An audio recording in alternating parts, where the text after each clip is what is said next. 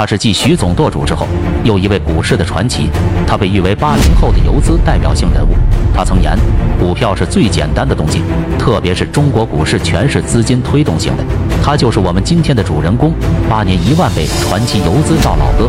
赵老哥原名赵强，一九八七年出生，浙江绍兴人，毕业于浙江财经大学，对金融股市这一块也算是科班出身。他出身于普通家庭，父亲是个老实人，母亲在家附近的商品市场做点小生意。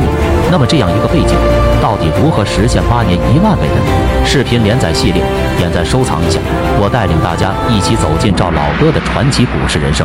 赵老哥发家是在绍兴，因为当时我国浙江、绍兴以及宁波等地的市场经济非常的发达，赵老哥受身边的环境因素，早早的接触了股票。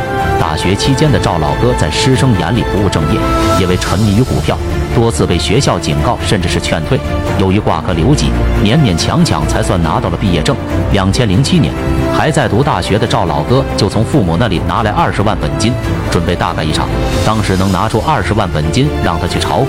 说明他家生意做得还算不错。即使是现在的大学生，家里能够轻松拿出二十万炒股练手的也非常的少。起步资金很重要。如果你只有一万起家，哪怕你一万倍，那也只有一个亿。赵老哥的父母给了他之后，由于对股票也不明白，所以也没有时间去关心他。他们对儿子很了解，知道以他的性格不会乱来的。